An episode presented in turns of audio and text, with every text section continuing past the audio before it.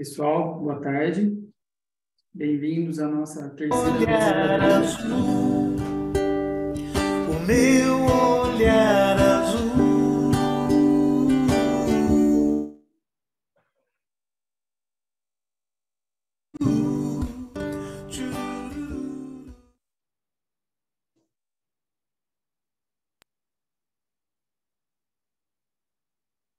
Pessoal, boa tarde. Bem-vindos aí à nossa terceira mesa redonda do Dia Mundial de Conscientização do Autismo, uma abordagem multidisciplinar. Ela está sendo organizada pelo curso de graduação em Medicina Veterinária, pelo Programa de Aprimoramento Profissional em Medicina Veterinária, pelo Programa de Pós-Graduação em Ciência Animal, Programa de Pós-Graduação em Promoção de Saúde, Projeto Social pelos Outros, ambos da Universidade de Franca. Ah, em nome da comissão organizadora, eu, professor Lucas, gostaria de agradecer a participação de todos os convidados e membros da mesa. Dentre eles, temos aí a Leonara Martins Gonçalves, que é graduada em Psicologia e Fonoaudiologia pela Unifran, especialista em saúde pública, atualmente é mestranda em promoção da saúde pela Unifran, fonoaudióloga pelo Instituto de Desenvolvimento Humano Lalá.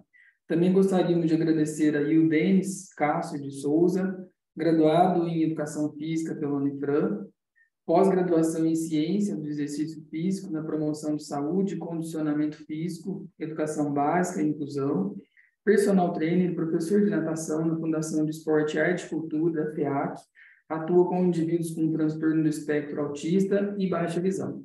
Também mestrando em promoção de saúde pela Unifran. Também é o Danilo Cândido Bull, graduado em fisioterapeuta e pedagogia pela Unifran, profissional de educação física pela mesma instituição, doutor e mestre em promoção de saúde também pela Unifran. Muito obrigado, Danilo. Também é o Daniran Tomás, especialista em comportamento canino, possui curso de zootecnia em comportamento canino pela USP de Pirassununga, é discente do curso de psicologia da Unifran e integrante peça central do projeto social pelos outros aí, a Laís Nunes, que é engenheira de segurança do trabalho, que irá descrever o seu relato como autista, a Jéssica Natânia Gomes, técnica em segurança do trabalho, ela irá descrever o seu relato como experiência é, com pessoas do espectro autista, a Poliana Luzia Colli, que também é pedagoga e empresária, e também irá descrever sua experiência e convívio com o autista, do mesmo modo, também agradeço mais uma vez a participação de todos nesse evento tão importante, né, que visa conscientização e aprendizado aí sobre o autismo. Então, inicialmente, eu convido a Leonara a abordar um pouquinho os aspectos referentes ao transtorno do espectro autista, incluindo aí a definição, é, os principais sinais clínicos e os meios de diagnóstico. Muito obrigado, fique à vontade. Muito obrigada, professor. É, vocês estão me ouvindo bem? Qualquer coisa, vocês me dêem um, um sinal aí, tá? Então vamos lá, nós estamos aí no mês de, de falar né, bastante sobre esse tema tão importante, esse assunto. É, precisamos falar todos os dias, né? Mas que bom que nós temos aí um dia é, para todo mundo ter, parar para pensar né, sobre isso e eu acho importante a gente começar pela definição, né? O TEA, transtorno do espectro do autismo. Né? Então, assim, é, muitas coisas vêm mudando nos últimos meses, muitas nomenclaturas vêm mudando nos últimos meses, e do autista não é diferente, né? Então, hoje, quando a gente vai falar do autismo, do indivíduo, né, que possui esse diagnóstico, a gente é, usa a nomenclatura o indivíduo com autismo, né? Não é o indivíduo autista, porque hoje a gente entende que antes de tudo tem um ser humano ali, né? Tem uma pessoa como outra qualquer, e esse indivíduo é, ele também possui um diagnóstico, né? Então é indivíduo com autismo, é, é um transtorno do neurodesenvolvimento que afeta aí principalmente a comunicação, né? Alguns afetam a fala. É muito importante a gente saber que esse diagnóstico ele é feito pelo médico, tá? Médico neurologista, é, psiquiatra infantil. é feito por ele, mas é um trabalho multi, né? É um trabalho que envolve vários profissionais.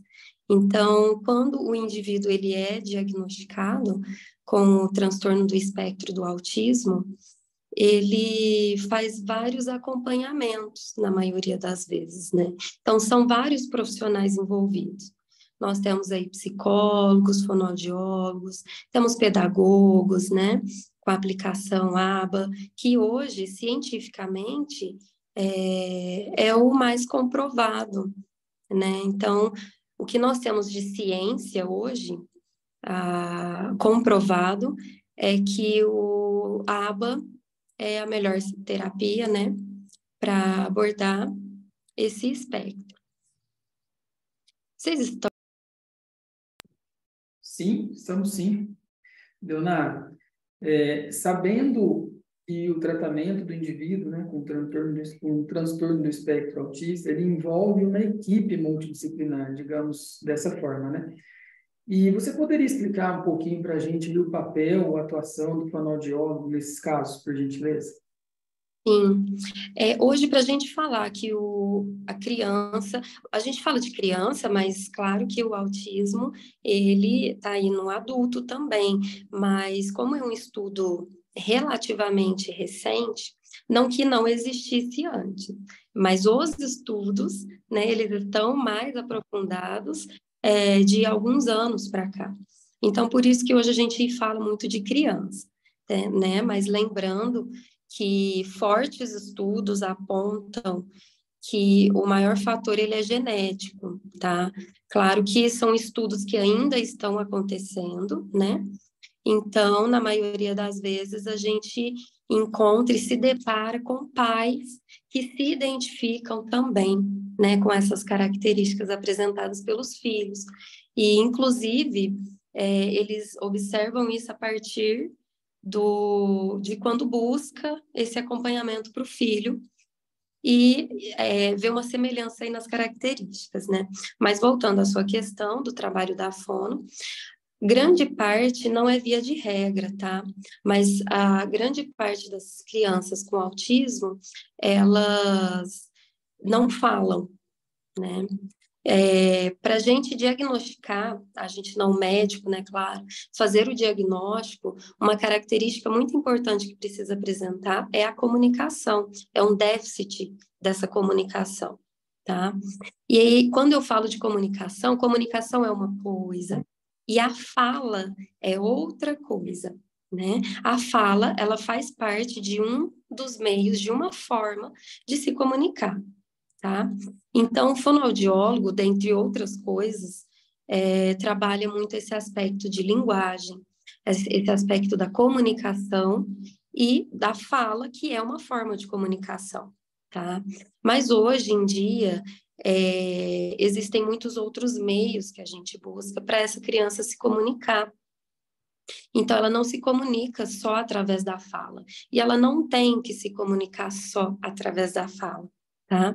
É que a gente sempre busca a criança que, é, para que ela se torne uma criança verbal, né? Que ela come, começa a emitir alguns sons, é, e até chegar na fala propriamente dita.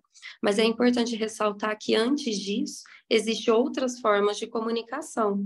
Então, o fonoaudiólogo, ele entra nessa questão da comunicação, né? É, por meio de imagens, hoje nós temos tablets que auxilia essa criança a se comunicar com a família. É, então, existem vários outros meios né, para que essas crianças se façam entendidas. Né? Então, o trabalho do fonoaudiólogo está muito interligado nessa comunicação. É, também não é via de regra, mas a maioria das crianças com autismo possui uma, um, um déficit da musculatura, né? então possui uma flacidez muscular, uma dificuldade é, é, da comunicação vem muitas vezes lábio, língua e bochecha que estão precisando ser trabalhados. Então, o fonoaudiólogo vai entrar aí também por meio de protocolos, por meio de muitas técnicas, é, ajudar nessa comunicação. Né? E lembrando sempre que é um trabalho em equipe. Né? Muito interessante, Leonardo. É importantíssimo, né? Conseguirmos associar esses meios interativos e informações tão valiosas essas como a comunicação, nesse caso. Né? Muito obrigado pelas informações. E aí, pessoal, dando continuidade ainda nesse contexto, é, eu gostaria, Denis, por gentileza, você poderia discorrer um pouquinho para a gente sobre os benefícios do exercício físico, incluindo natação, como proposta para a intervenção da pessoa com transtorno do espectro autista? Boa tarde, pessoal. É um prazer enorme estar participando dessa roda. É, eu vou estar contando para vocês um pouquinho da minha experiência com esse projeto que eu trabalho há dois anos na prefeitura. E quando eu fui chamado para esse projeto, é, foi uma coisa muito desafiadora para mim, porque faz 15 anos que eu trabalho com a natação e eu era muito tecnicista, um professor que trabalhava com, com alto rendimento e trabalhava com crianças também, de, de iniciação, mas para alto rendimento. E aí, quando eu fui chamado para esse projeto, que até então na prefeitura nunca, nunca tinha acontecido para autista em si. A gente trabalha, a prefeitura trabalhava apenas para para PCDs, né, portadores de deficiência. Então, isso foi um desafio muito grande e eu aceitei. Eu sou eu tinha especialização em educação básica e inclusão. Eu era especialista em natação e atividades aquáticas. Eu falei, bom, vamos lá, né? E assim, no, no, no primeiro momento eu falei, pô, vou usar minha técnica que eu já sei de de ensinar né, de, a, a piscina, né, os meios de, de métodos de, da natação, eu vou aplicar no, nos autistas.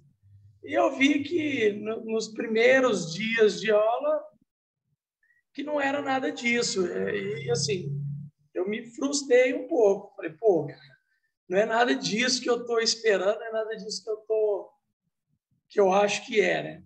Comecei a estudar um pouco mais é, é, e, e, me apaixonei na área. Hoje, graças a Deus, é, é um sucesso a, a, o nosso projeto na FEAC, aqui em Franca.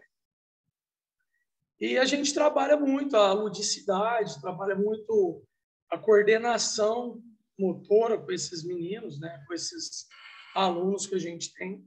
Como a Eleonora falou, é, é uma coisa muito nova hoje em dia, mas eu tenho um aluno de 25 anos com TA. E, e eu fui me adaptando, fui me adaptando. É, muitos falavam para mim que eles não tinham uma, um contato visual muito, um contato afetivo é, próximo. E eu fui vendo que, que não é nada disso. E com muito amor, carinho dentro da água, um, uma coisa que promove a, a, o prazer dos meninos, né?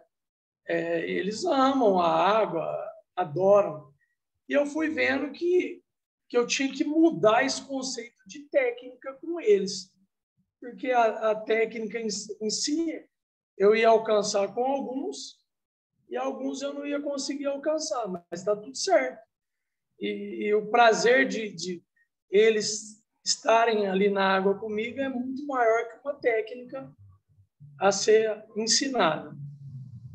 É, no começo, quando eu comecei com esse projeto, eu fiz uma tabela com algumas perguntas na quais os pais me ajudaram muito a nesse processo de, de iniciação com esses com esses alunos, é, na qual eu perguntava se era verbal ou não verbal, se eles tiveram algum trauma com a, com a água, se já afogaram.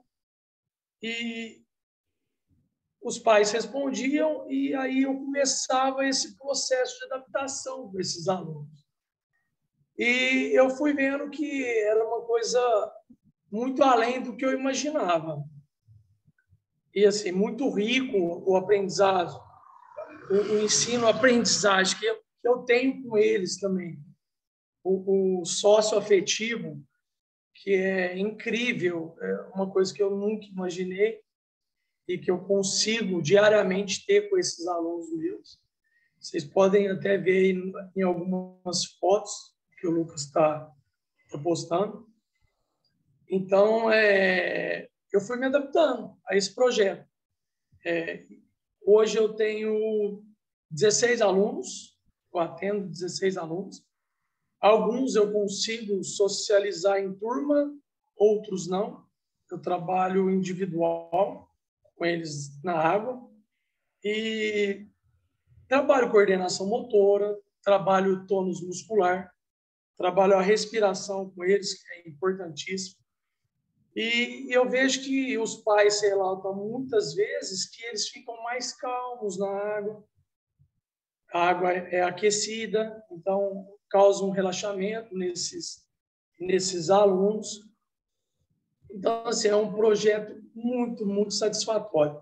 E, assim, eu vejo que hoje em dia é, eu consigo promover uma promoção de saúde com esses alunos. Agora eu comecei, me iniciei no, no, no mestrado de promoção da saúde e está sendo muito rico também é, as nossas aulas para mim conseguir é, é, é, colocar em prática também com esses alunos meus. E assim é um projeto fantástico, é muito bom. Tem vezes que eu também não estou muito bem e com apenas um sorriso deles é já muda o meu dia, já muda é, é assim, eu chego até a arrepiar, que é uma coisa que é, é muito bonito, sabe? E eles me abraçam, me beijam e tá tudo certo. Alguns conseguem, é, já conseguem nadar, já conseguem fazer uma propulsão de, de perna e de braço na água. Então, assim, é, é fantástico, é muito legal. E assim, o começo também a gente é, ensinou para esses meninos a questão de segurança também, né? Que o meio aquático ele é um, é um meio muito perigoso, né? A criança não tem muita noção é, da, do perigo. É, hoje em dia a gente pesquisas falam que a natação é a, é a terceira atividade física mais praticada no nosso país. Então, assim, é, além de, de, de, ser muito praticada, ela traz prazer. Água é vida, né? Então, assim, é muito gratificante eu poder trabalhar com esses meninos especiais e com a água, que é uma coisa que eu já trabalho há 15, 16 anos. Então, assim, eu, eu falo que Deus me colocou né, nessa, nessa profissão, eu sou muito grato a isso. E hoje eu sou muito realizado por poder trabalhar com essas crianças. Agora, a gente tem uma parceria com a PAF aqui de Franca, que, que é muito rico também. Eles mandam e dão o apoio para a gente. No começo foi fundamental esse, esse apoio para poder estar tá me ajudando, me auxiliando. É, e hoje a PAI também, a Gina, que é a, a coordenadora da PAI, a diretora da PAI, me procurou semana passada, porque está sabendo do, do trabalho que eu venho fazendo e venho realizando. É um passo de formiguinha, né, pessoal? É, é uma coisa que a cada dia a gente tem que ir melhorando, a gente tem que estar tá buscando novos aprendizados para poder estar tá melhorando esse atendimento com esses, com esses meninos, né? Mas, assim, é, é um orgulho enorme fazer parte desse programa. É, eu tenho alunos verbais, igual a, a professora Leonor estava falando, e não verbais. E hoje em dia eu consigo ver é, é com o olhar os meninos, com um grito que eles dão na água, com uma palma que eles batem, eu consigo saber o que eles querem, se eles estão gostando ou não, se eu posso entrar um pouquinho mais nesse mundo deles ou não, se eu tenho que recuar um pouquinho. Então, assim, é um trabalho é, é, é fantástico, é, é, muito gratificante, é muito bom. E é muito bom estar tá podendo tá passar aqui essa experiência com vocês. Eu sei que tem algumas mães que estão presentes se quiser depois estar é, tá fazendo alguma pergunta desse projeto meu, é, como é, poder tá, ter o acesso a esse programa meu. É, hoje em dia eu atendo é, alguns pacientes com de baixa renda, então assim eles precisam muito. A natação hoje em dia ela é muito cara, entendeu? É para você pagar uma uma natação é muito caro em, em escolas particulares. E assim, eu acho que o papel meu como promotor de saúde e como educador, como professor, é poder trazer o, o mínimo disso, sabe? É poder estar tá colaborando é, é, com esses com esses alunos, com esses pais que também é, é muito próximo a mim. E, bom, é, é isso que eu tenho para passar. Eu acho que eu agradeço muito a Deus todos os dias por poder estar fazendo esse trabalho. Bom, Denis, nós te agradecemos aí pela participação. Ficamos muito felizes em saber que existe é, pessoas que olham, que dedicam e que conseguem compreender isso tudo. Fiquei até feliz de saber que existe um trabalho da Prefeitura Municipal envolvido com tudo isso, com tantas pessoas querendo se interagir, né? E mais ainda pela resposta. Muito obrigado pela colaboração e parabéns pelo trabalho. E na obrigado, sequência, a gente agradece. E na sequência, por gentileza, é, Danilo, você poderia nos explicar aí um pouquinho sobre a inclusão escolar e, e o transtorno do espectro autista? Oi, pessoal, tudo bem? Boa tarde aí. Muito legal fazer parte né, dessa, dessa roda de conversa, né, dessa mesa redonda aí com os meus colegas. É muito legal ver a opinião de cada um, a visão de cada um sobre o autismo, e como a Leonara falou, todo dia é dia de falar sobre, né? Ainda bem que a gente tem uh, essas ações para a gente debater um pouquinho sobre.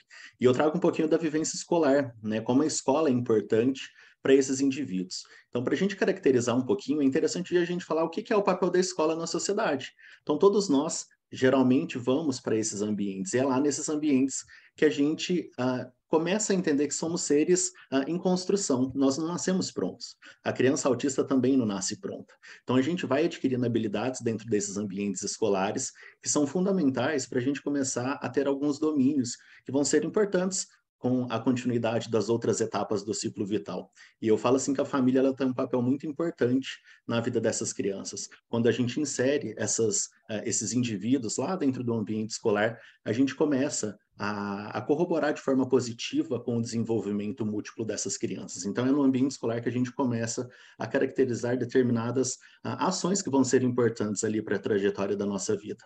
Uh, e a gente tem que perceber, pessoal, que na escola a gente começa a adquirir algumas vivências e alguns conhecimentos sobre o mundo. E esses conhecimentos, eles são importantes, né? Então, a gente sabe que dentro da escola a gente começa a aprender os princípios básicos para encarar a nossa vida, né? Então, a gente conta muito com os professores. Eu falo assim que o professor, ele tem uma visão muito agraciada do todo. Né? O professor ele tem uma visão, principalmente aquele professor que trabalha com crianças, ele consegue é, auxiliar né, de forma multidimensional alguns pais, alguns familiares, alguns cuidadores que têm ali uma criança com possível diagnóstico de autismo. Então, como a Leonara falou, uma equipe multiprofissional é importante para a gente começar a desenhar esse possível diagnóstico e começar a trabalhar em prol ali do desenvolvimento dessa, desses indivíduos. Uh, dentro da escola, a gente sabe que a gente vai construir repertórios que vão ser importantes para a nossa vida social, para a nossa vida acadêmica, para a nossa vida ali cultural e a gente sabe que a escola são espaços importantes para essa criança. E uh, é dentro desses ambientes que esses professores possuem essa visão privilegiada, porque a gente consegue, né, nós professores, principalmente quem é pedagogo, que trabalha ali desde uh, das primeiras fases uh, escolares, a gente começa a identificar algumas possíveis particularidades e individualidades de cada criança. Então, cada criança vai trazer para a gente um pouquinho da sua vivência. E ali a gente sabe que o ambiente ele pode ser tanto facilitador quanto ele pode ser uma barreira. Então hoje a gente prioriza muito a questão da inclusão. Então a dificuldade que a gente tem de trabalhar com essas crianças, né, que têm possíveis diagnóstico do, do transtorno do espectro autista, ela vem muito da abordagem escolar. Então é dentro das escolas que a gente começa a fomentar ali de forma positiva essas nuances. Então o professor ele tem que ter aquele olhar multidimensional, pluralizado, individualizado, para a gente começar a entender a, a, trajetória e a história de cada criança. Uh, como a Leonara falou, e o Denis também comentou, o professor ele tem algumas habilidades que são interessantes, que a gente vai observando ali dentro da, da fase infantil, que algumas crianças elas tendem a ter alguns traços ali do autismo. Então, crianças que brincam de forma mais isoladas, crianças que pegam determinados brinquedos e brincam de maneiras diferentes. Então, por exemplo, um carrinho que é para ele né, empurrar as rodinhas para baixo, ele brinca com esse brinquedo uh, de uma forma diferente. A seletividade alimentar, andar nas pontas dos pés, né? Eu como fisioterapeuta e profissional de educação física, a gente percebe muito esse, essa alteração motora, né, de andar nas pontas dos pés, crianças com poucas expressões faciais, ah, que não respondem a chamados, que não tem esse contato visual, que tem algumas manias muito características ah, e particulares daquele indivíduo, ah, crianças que têm atraso ah, na fala e na comunicação, enfim, várias outras, ah, vários outros sinais que a gente consegue ver que a criança ela já tende a ter esse possível diagnóstico. Né? Então a gente começa dentro da escola também observar essas nuances, porque isso vai ser importante para a gente fomentar ali um diagnóstico dentro de uma equipe uh, multiprofissional. E como que nós profissionais da educação, como que como os pedagogos, né, os professores, uma equipe de gestão que está dentro desse processo, ele pode auxiliar essas crianças. Então, a primeira coisa, pessoal, é fazer uma recepção dessa criança. Então, a gente tem que receber. As escolas hoje regulares, elas precisam, tanto pública quanto privadas, elas não podem negar assistência para essas crianças. Então, a primeira coisa é a recepção, recepcionar essas crianças, colocar essas crianças dentro desses espaços que são comuns a todos os indivíduos. Posteriormente, a gente precisa fazer uma análise com os pais.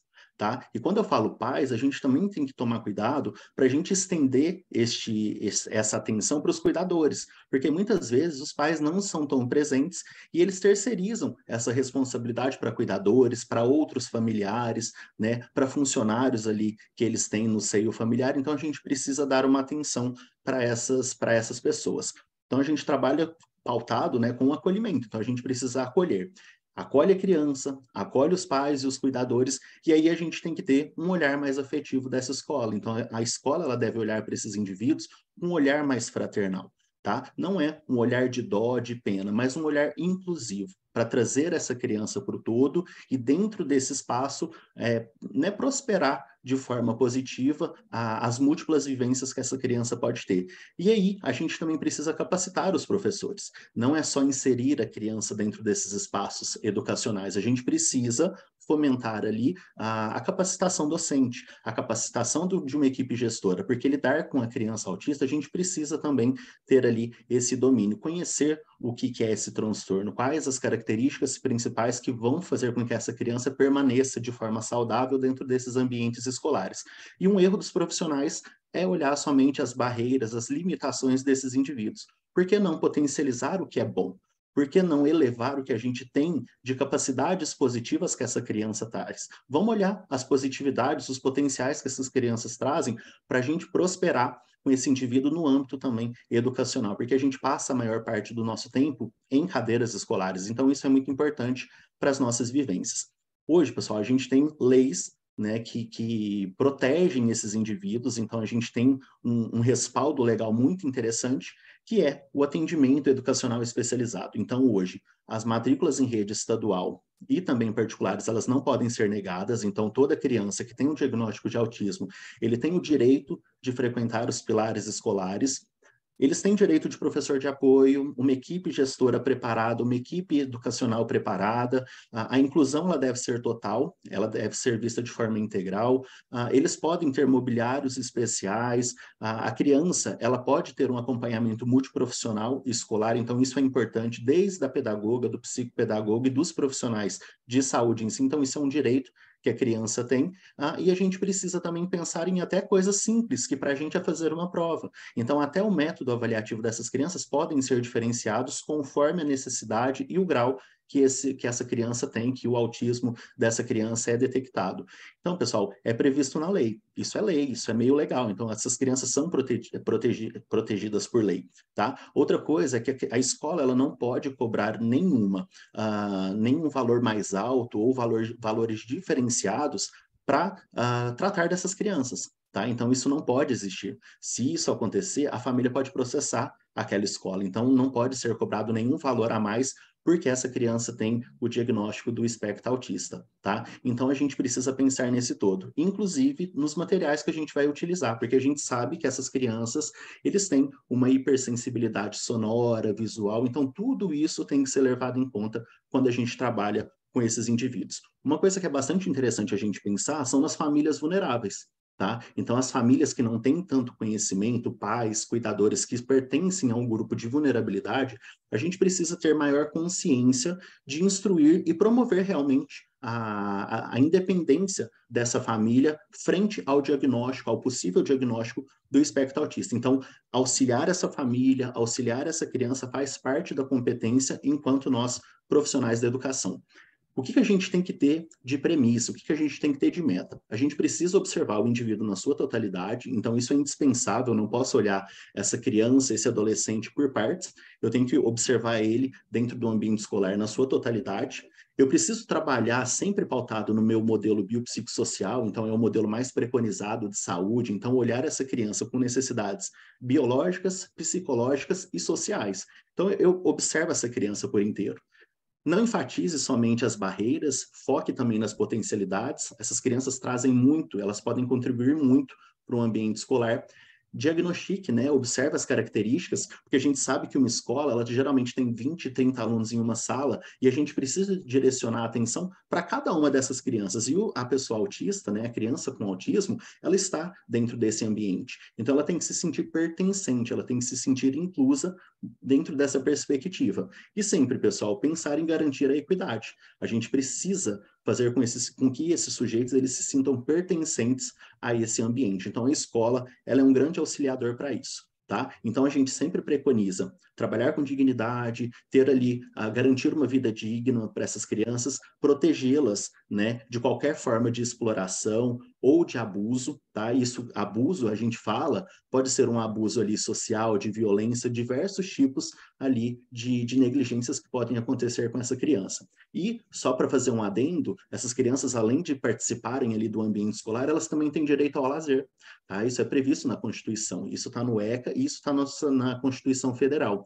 Uh, os cinemas de São Paulo, né, os cinemas aqui do estado de São Paulo, eles garantem uma sessão ao mês para essas crianças ali com, com diagnóstico de autismo, né, crianças, adolescentes e adultos, na qual o som ele tem um volume menor, a iluminação também ela é controlada, então isso é lei, tá? Então a gente tem ali vários preditores que priorizam e que auxiliam a, o andamento dessas crianças, tanto no âmbito escolar, que é super importante para o desenvolvimento múltiplo dessas crianças, e também a, a parte de lazer. E eu termino a minha fala, né, uma breve fala ali com uma, com uma frase que eu gosto bastante, que eu até escrevi ela aqui, que é da Letícia Butterfield.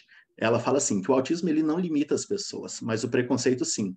Esse limita a forma com que vemos e achamos que eles são capazes. Então, pessoal, é trabalhar com dignidade, é trabalhar com respeito e é trabalhar focado ali nas múltiplas nuances que esses indivíduos vão, vão trazer para a gente, tanto lá na fase da pré-escola e nas outras etapas ali uh, do sistema educacional.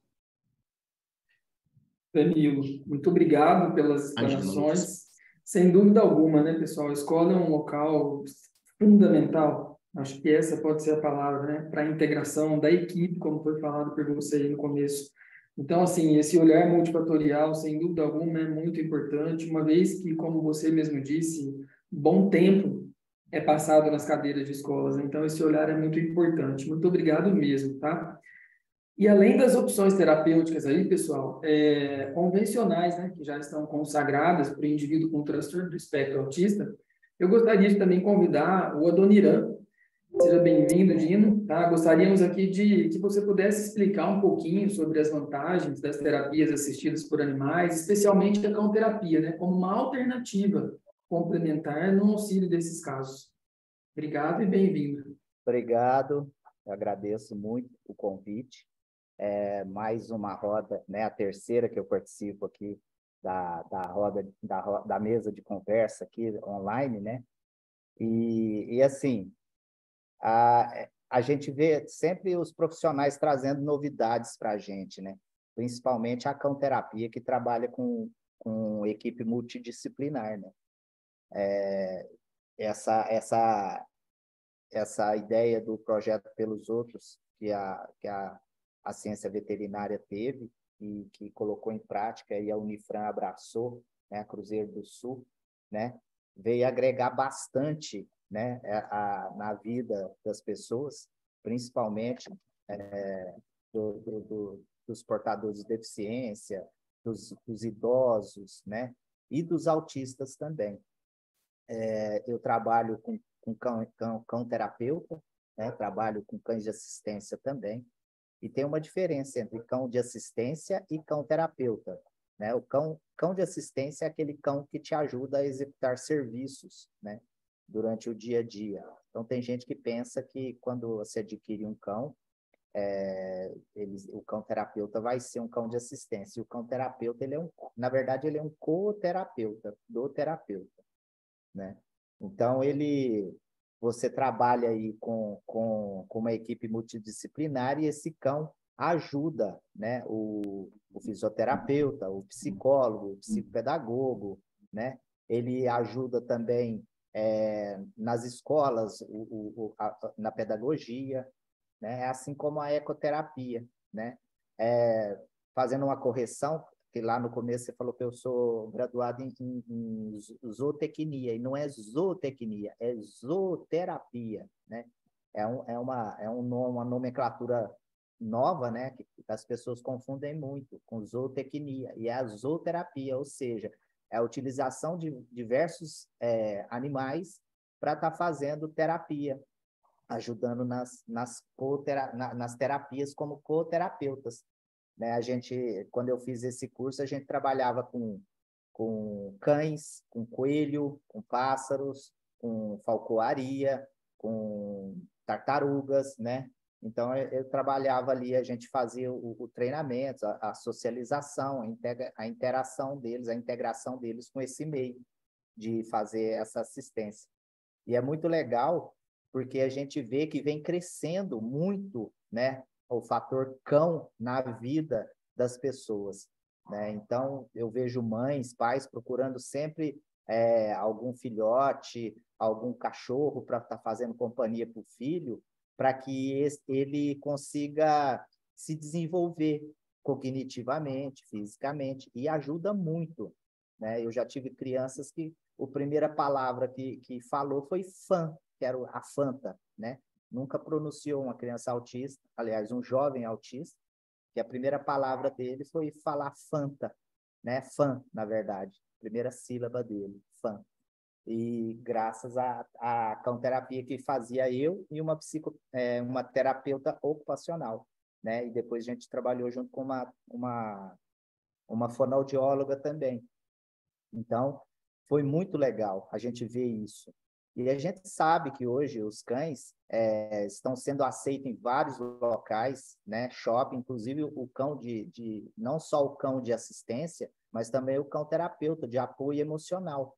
Então hoje a gente vê crianças autistas viajando com seus cães na cabine, né? O cão de colo viajando ali na, na, na parte de cima. O cão não vai mais como bagagem se ele for um cão de apoio emocional. É lógico que ele tem que ser um cão sociável, preparado para aquele para aquele ambiente, né? Para às vezes horas de viagem, né? Horas de viagem um, um avião, ele tem que ser preparado para isso, né? Então ele não pode latir, ele não pode incomodar, ele não pode é, defecar dentro do avião, ele tem que segurar o xixi. Então é feito um trabalho para que isso aconteça, né? Então a gente vê em ônibus já vi senhoras, senhorinhas andando com com cães de, de apoio emocional no banco do, do, do passageiro ali, é, com ele no colo, porque conseguiu né, uma liminar para poder viajar. Algumas companhias aéreas já não estão mais colocando empecilhos para que a criança autista viaje com o seu cão de apoio emocional, né? E, e, e é muito legal que não, quase ninguém está precisando entrar na justiça para que isso aconteça, né? Já está tendo um olhar desse pessoal empresário para essa situação. Os locais que são pet friendly, que aceitam cães e seus donos, a gente vê cada vez mais esses lugares abrindo, porque o cão está fazendo parte dessa, dessa, dessa realidade. Né? Então, as, as mães, pais de autistas, às vezes me procuram e falam assim, Dino, eu queria um cachorro, que cachorro eu posso ter para o meu filho que é autista? A primeira coisa que se deve pensar não é em raça, e sim em temperamento, né? É certo que um cão da raça labrador, os retrievers, o golden retriever, tem uma predisposição maior a ser um cão terapeuta. Mas se a gente for ver, o meu primeiro cão terapeuta foi uma Rottweiler, que era Kaoma. Foi o meu primeiro cão terapeuta. Ela tinha um temperamento exemplar. Então, eu trabalhei muita criança com ela, né? E hoje eu trabalho com o Golden Retriever, que é a Fanta, né? Que faz parte do projeto pelos outros, e a Bigorna, que é uma Beagle de colo, que é, a gente tem o cão de colo e o cão de solo. O cão de solo é aquele que fica no chão, é, não sobe no colo das pessoas e tudo, porque ele é grande, é mais pesado. E o cão de colo é aquele que a gente coloca no colo das pessoas para ele acariciar, para ele fazer um penteado, para ele trabalhar aquela textura, né? Então, às vezes a pessoa, o, o pai, o, o pai pede para mim uma dica, né? Então procure é, cães com temperamentos é, mais calmos, mais tranquilos, para estar tá fazendo essa companhia, né? E depois trabalhe a socialização. Ah, eu preciso adestrar? Não, você precisa socializar. É levar esse cachorro para todo lado, conhecer tudo, ver de tudo, se familiarizar com tudo, para que ele não te dê trabalho. E proporcionar atividades para esse cão. Ele não está lá só para servir o seu filho, ou sua filha, ou a você. Ele está ali para ser alguém que faça parte é, da sua família, né? E você tem que proporcionar tudo isso para ele. Então, só enfatizando que o, o, cão terapeuta ele trabalha com uma equipe multidisciplinar, assim como a gente faz na Unifran. A gente sempre que vai nos asilos ali, na, na, na, nas casas de repouso, né? A gente vai nos CAPs, a gente leva ela e vai uma equipe, né? Vai, tem que ter o veterinário, o, o, terapeuta que vai trabalhar o processo ali, que vai trabalhar ou a atividade física, vai trabalhar a, a, a fala, né? Ele vai junto para a gente elaborar algo, né? Não é chegar, porque existe a terapia assistida por animais, né? E a atividade assistida pela, pela, por animais. Então, a atividade assistida é quando eu, adestrador, vou com o cão e faço é, uma brincadeira, eles jogam bolinha, passam a mão no cachorro e tudo, né? E isso é uma atividade com várias crianças num, num, numa quadra. É uma atividade assistida. E quando é eu, uma criança e um terapeuta e o cão, aí é uma terapia assistida por um animal, ou por um cão, ou por um coelho, ou por, por o que seja. Entendeu? Então é isso. Eu gostaria de agradecer todos por esse momento né? Agradecer o projeto pelos outros, a Unifran e a Cruzeiro do Sul, porque por estar nos abraçando, né? Como a gente, a gente diz, a gente adora esse abraço e a gente gosta de compartilhar esse abraço com todos aqui da cidade de Franca e inclusive fora da cidade de Franca também. Eu tenho visitado bastante locais assim, é, levando esse projeto da Unifran também. Obrigado, Lucas. Obrigado a todos. Dino, nós que agradecemos mais uma vez, né? Terceira, se Deus quiser, vem outras e outras e outras para a gente poder fazer alguma coisinha aí pelos outros, literalmente pelos outros, né? Pelo projeto. E aí uma palavra importante, né? Cão terapeuta, ou co-terapeuta, ou cão terapia, né? E eu fiquei maravilhado em saber aqui que a primeira palavra, a gente que está há tanto tempo junto ali, a Fanta, Fan, primeira palavrinha literalmente é fantástico, né? Sem dúvida alguma. Vem aqui, Fanta. Fanta, vem aqui. Vamos um pouquinho aí, se ela... Vem aqui, Fanta. Fala oi pra gente. Vem aqui, Fanta. Aqui, ó. Sobe aqui, sobe aqui. Nossa. Ela tá pesada, né? Tá cresceu. Pesada. A Fanta cresceu. Aqui, ela aqui. Aí, ah, fala Fanta. Legal. Obrigado. Muito, muito obrigado, Dino. Obrigado, Fanta. Obrigado a todos mais uma vez. E nesse momento, pessoal, é, nós temos aí a fala ah, da essa aqui é a Bigorna, viu? Tá? Ah, a Bigorna é apareceu para ajudar. que legal, é a nossa nova integrante do Pelos Isso, é o, é o cão de colo. Isso. Muito obrigado, viu, Dino? Obrigadão. Então, pessoal, nesse momento, agora a gente vai ter aí a fala da Laís Nunes, né? A Laís, hoje, atualmente, ela mora em Singapura. Ela é autista e irá relatar sobre a sua história, né? De diagnóstico tardio e os desafios da maternidade.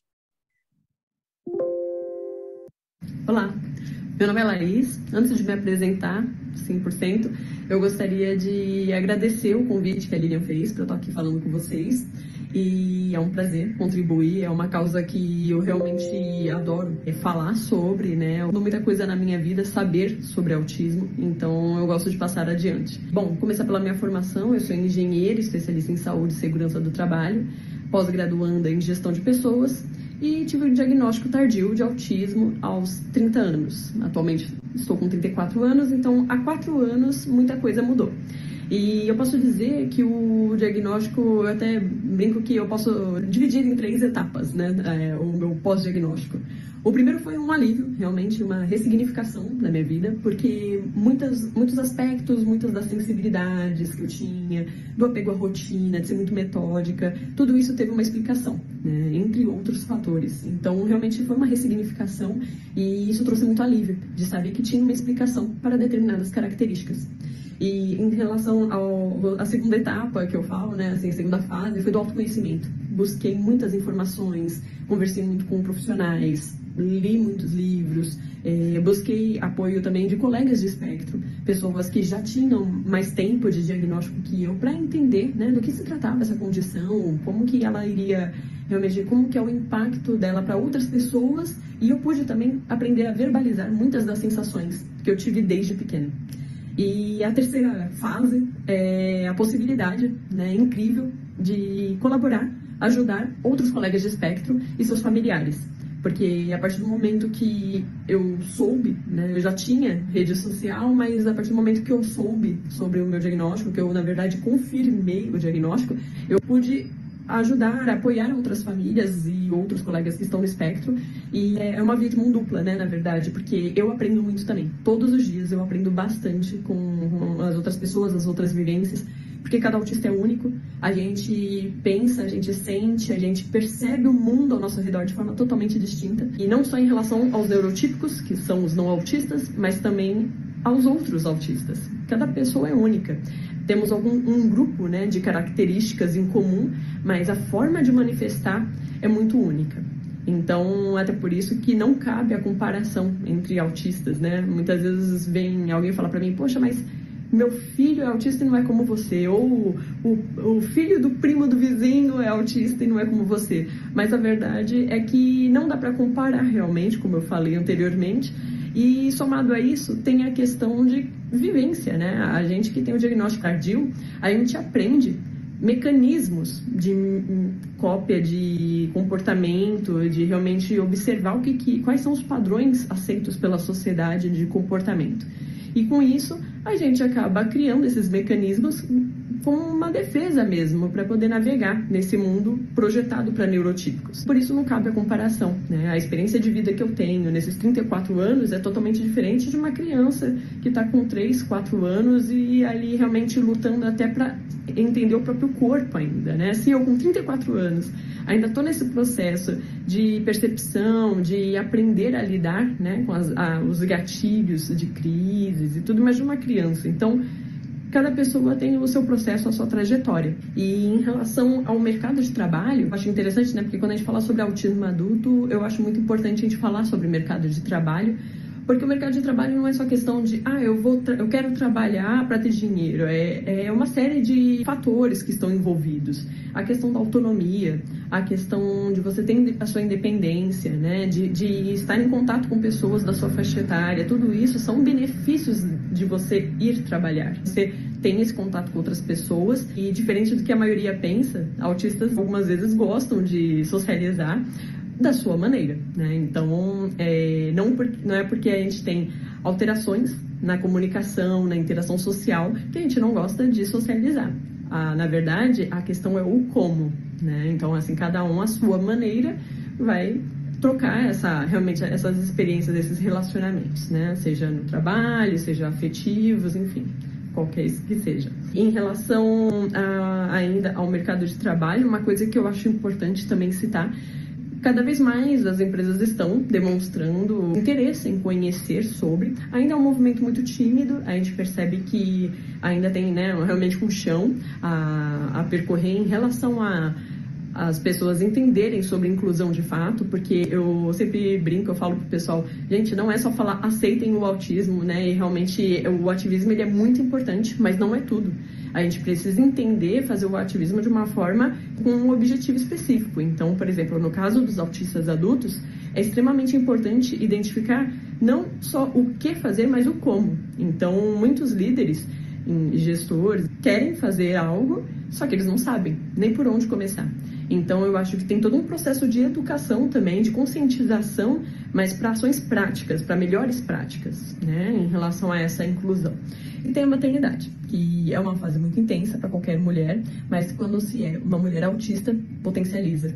E eu acho que a gente pode abordar três pontos principais em relação à maternidade, que seria o primeiro, questão do perfil sensorial, identificar formas de atenuar o impacto dos estímulos sensoriais em torno dessa mulher, né? Então, ela tem hipersensibilidade auditiva, de repente usar um plug, usar um fone, em relação a questões de, de textura, de repente comprar roupas mais confortáveis, com menos texturas. Então, é, tem várias formas de acessibilidade que a gente pode atuar, que a gente pode colocar realmente em prática. Em relação à comunicação, a comunicação, as pessoas pensam que comunicação, ah, o autista é verbal, ele vai se comunicar de forma 100% sempre, não necessariamente. Quando a gente está em forte estresse, a comunicação pode ser sim prejudicada e é muito importante identificar formas alternativas de se comunicar. Então, para algumas pessoas serve comunicação escrita, para algumas pessoas a falada é a melhor e para algumas pessoas até por imagem, com fotos, enfim. Então, cada pessoa é única e vai estabelecer o que funciona melhor para ela, né? É, entender que o nível de suporte do autismo ele não é extremamente fixo, né? Assim, é realmente lembrando que os níveis de autismo são de suporte, não é? A gente não, não tem mais ou menos autista. Na verdade, todos somos autistas e o que muda são os níveis de suporte. E dadas as fases da vida, pode ter alguma variação. E em relação a, assim, realmente eu acho que da maternidade é isso. Eu acho que é um momento muito bonito, que as pessoas realmente quando vivenciam assim algo mágico e que merece ser bem vivido, né? Então, quanto mais formas de acessibilidade a gente tiver para atenuar essa, essas dificuldades, melhor. Lembrando que a gente foca na pessoa com deficiência, mas muitas vezes a deficiência pode ser trabalhada também no ambiente, né? No ambiente, nos processos de comunicação. E é isso. Então, foi um prazer estar aqui com vocês. Se alguém tiver alguma dúvida, curiosidade ou quiser conversar a respeito, estou à disposição. E até mais. Pessoal, que legal, né? Quanta experiência importante, quanta informação importante. E nesse momento, é, eu tenho o prazer aqui de convidar também a Poliana e a Jéssica, né, que são mães, para nos contar a experiência como mães autistas. Tá? Relatos de como foi receber esse diagnóstico das filhas de transtorno do espectro autista, a importância, a aceitação da situação, né, para que tratamentos adequados, com profissionais especializados e a multidisciplinaridade, né, pudessem ser instituídos nessa ocasião. E o quanto antes possível esse, essa interação. Então, muito obrigado aí pela disponibilidade. Jéssica, poderia nos contribuir um pouquinho, nos dar um? Oi, prazer. Me chamo Jéssica, né? mãe da Yasmin. Tá me escutando? Sim, tá estamos sim. Estamos ah, sim, tá. Jéssica. Obrigado. Nada. É, com dois aninhos eu tive, né, fui ao médico e eles me falaram, né, que ela tinha autismo. E foi assim, uma, parece que assim, saiu o chão, assim, né? Porque é um susto para a gente. Não sei se pra, foi uma experiência, né? Para mim, assim, que chegaram assim super falando, olha, sua filha tem autista, ela vai ter que usar vários remédios, tal.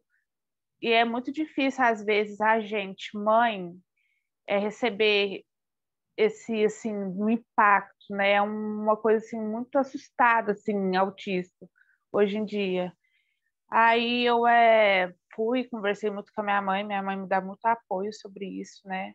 Assim, porque eu não tinha nem assim, um apoio de uma amiga para me tentar conversar, para mim tentar entender o que, que era um autista, né?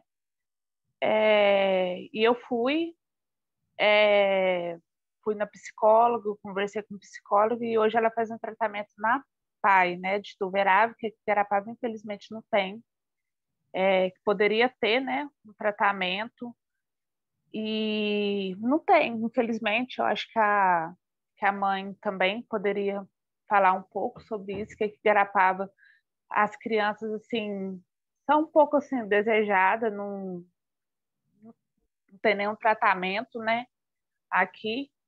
E as crises da Yasmin, assim, é mais de noite.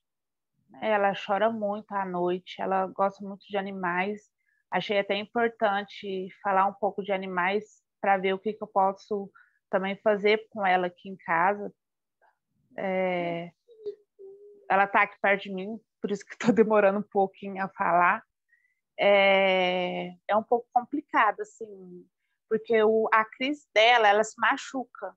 Então, às vezes, eu estou dormindo, eu trabalho, não tem jeito, trabalho de madrugada, às vezes, e ela começa a chorar, se machucar, e é a hora que eu tenho que levantar, conversar, é, acalmar um pouco ela, dar um remédio para ela, né? Para ela tentar acalmar. E às vezes é a noite inteira ela chorando, reclamando, não querendo dormir, é um pouco complicado isso. Então, assim, ela tem hoje cinco anos, né? Faz tratamento lá na PER, como eu estava falando para vocês. Faz fono, faz ATO, faz mais duas terapias lá. E, e é muito bom. Assim, acho muito importante essa terapia para ela, porque ajudou ela na fala bastante. Antigamente ela não falava assim, eu quero água, só apontava. Hoje em dia, não. Hoje ela fala, mamãe, água, é, cachorro, ela gosta muito de cachorro, ela ama cachorro. Então, assim, é muito importante, eu vejo, trabalhar com isso, né, com ela, até o sofrimento dela, às vezes, que ela queria falar e não conseguia falar, é, apontava e ela começava a chorar e você não sabia como que você podia ajudar a criança. Eu acho que não só as crianças que têm que fazer, eu acho que a mãe também tem que fazer. É muito importante é ficar perto dessas crianças. É, às vezes, assim, eu vejo, ah, é muito bonito, igual teve a caminhada aqui, né, que Garapava. Ah, foi muito bonito, tal, foi, foi muito bonito mesmo, mas foi as mães que organizaram, né? Às vezes a gente sente falta disso, né? Um abraço de uma pessoa de fora, igual que você está tendo, escutar um pouco as mães o que, que a gente passa. Agora eu vou passar a minha palavra para outra mãe. Obrigado, Jéssica, tá? Muito obrigado ah. pelas contribuições. E aí a Poliana também, se puder contribuir um pouquinho. Muito obrigado, Poliana.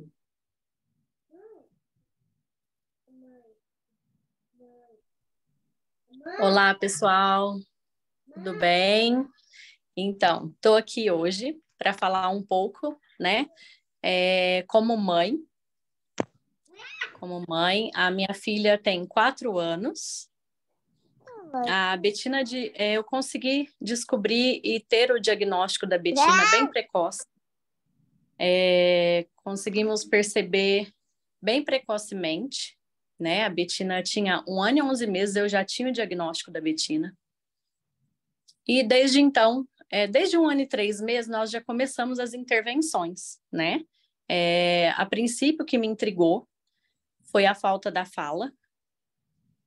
E já procurei a fono, logo em seguida procurei uma neuropediatra, que ela me disse algo muito interessante, que foi. É, eu vou deixar essa fala, que eu achei muito legal que ela me disse, que não precisava da gente esperar rótulos, sabe? Tipo, esperar nomes para algo que ela poderia ter.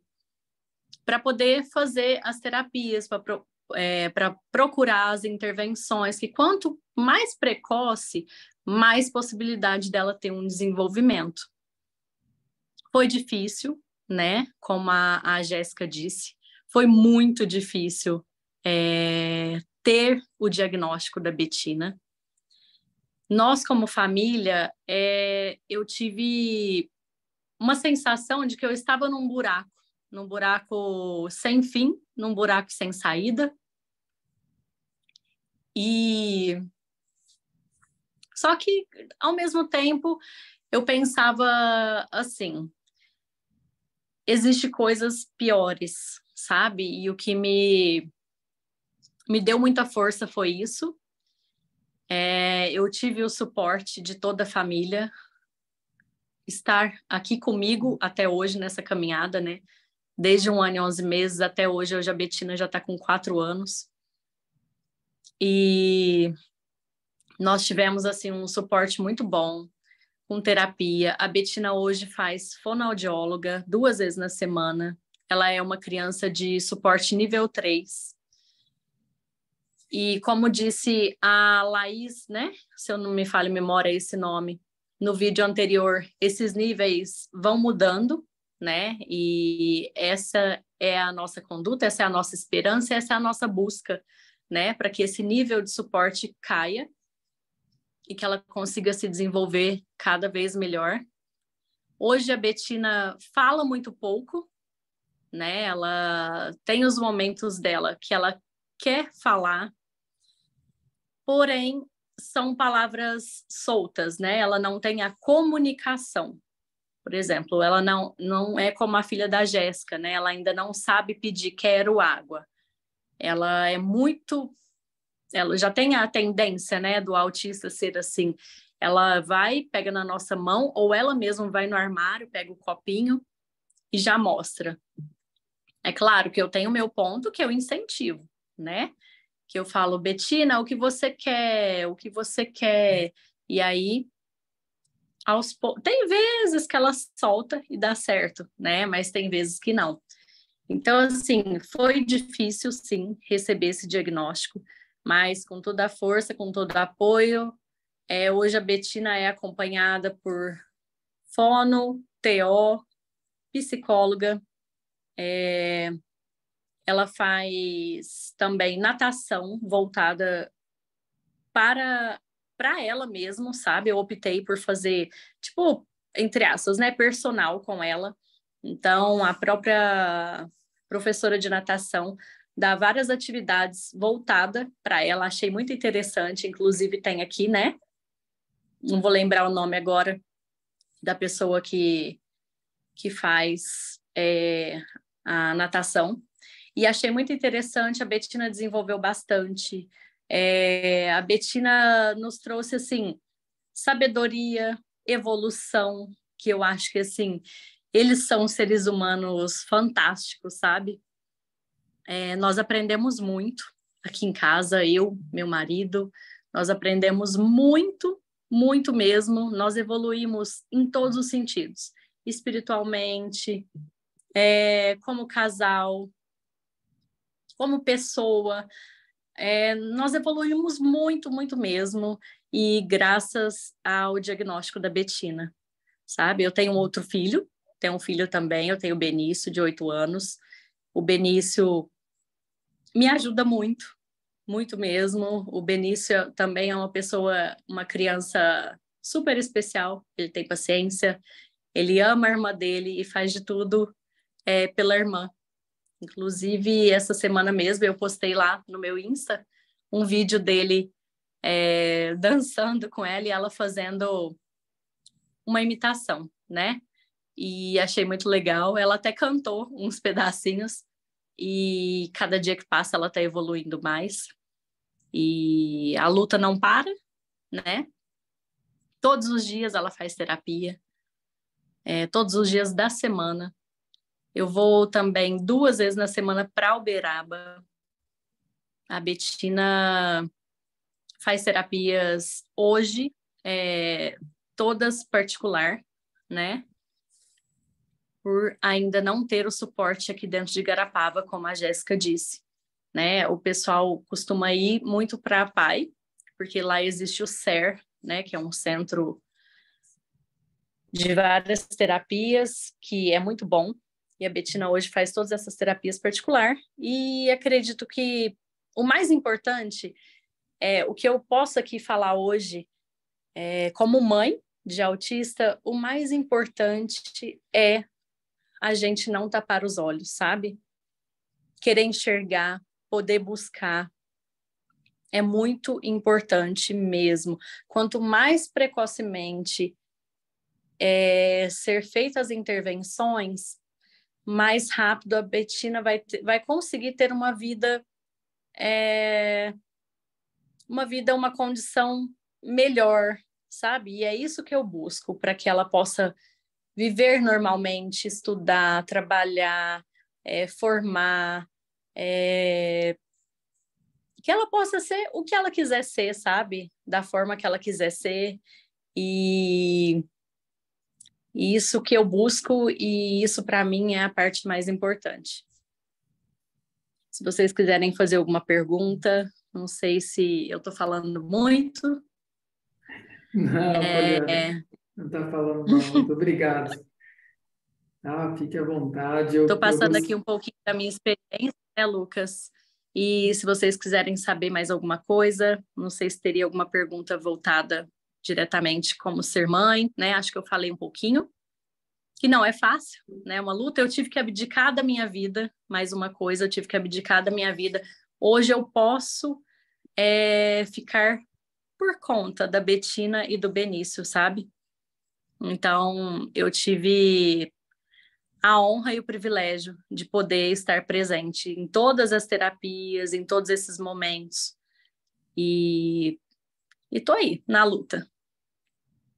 Muito obrigado, tá, Poliana? É, agradecemos, assim, imensamente, tá? Eu digo que é um testemunho, não é nenhuma declaração seu, da Jéssica, e sem é. dúvida alguma é extremamente importante, não só para a gente, mas para todos, tá? Isso, e também há outro detalhe, Lucas, não uhum. estou floreando nada, tá?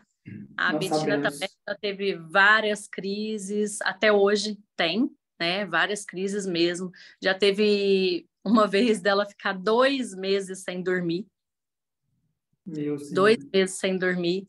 E quando né, nós resolvemos, junto com a neuropediatra, entrar com a intervenção, intervenção de medicamentos mas está dando super certo.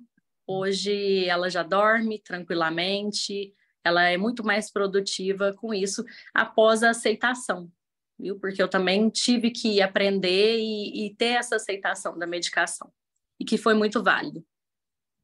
Legal saber. E se Deus quiser, para todos vão continuar dando certo. Muito obrigado, Poliana. Muito obrigado, Jéssica. Obrigada Pessoal, a vocês pela oportunidade.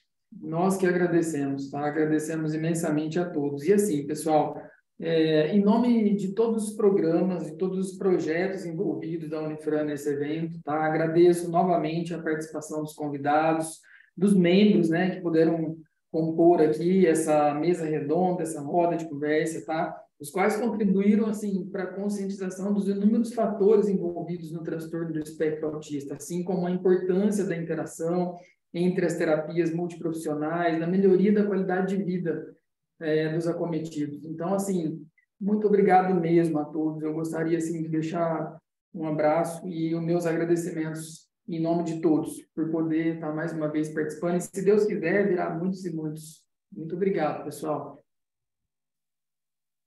Vejo o mundo, ele me parece azul, com tantas coisas para explorar. Do jeito que eu vejo o mundo, ele me parece azul. Senta aqui que eu vou te explicar. Tem tanta beleza, também tanta gente que não entende o meu lugar. Que tenham consciência de um mundo diferente que eu trago em meu olhar. O meu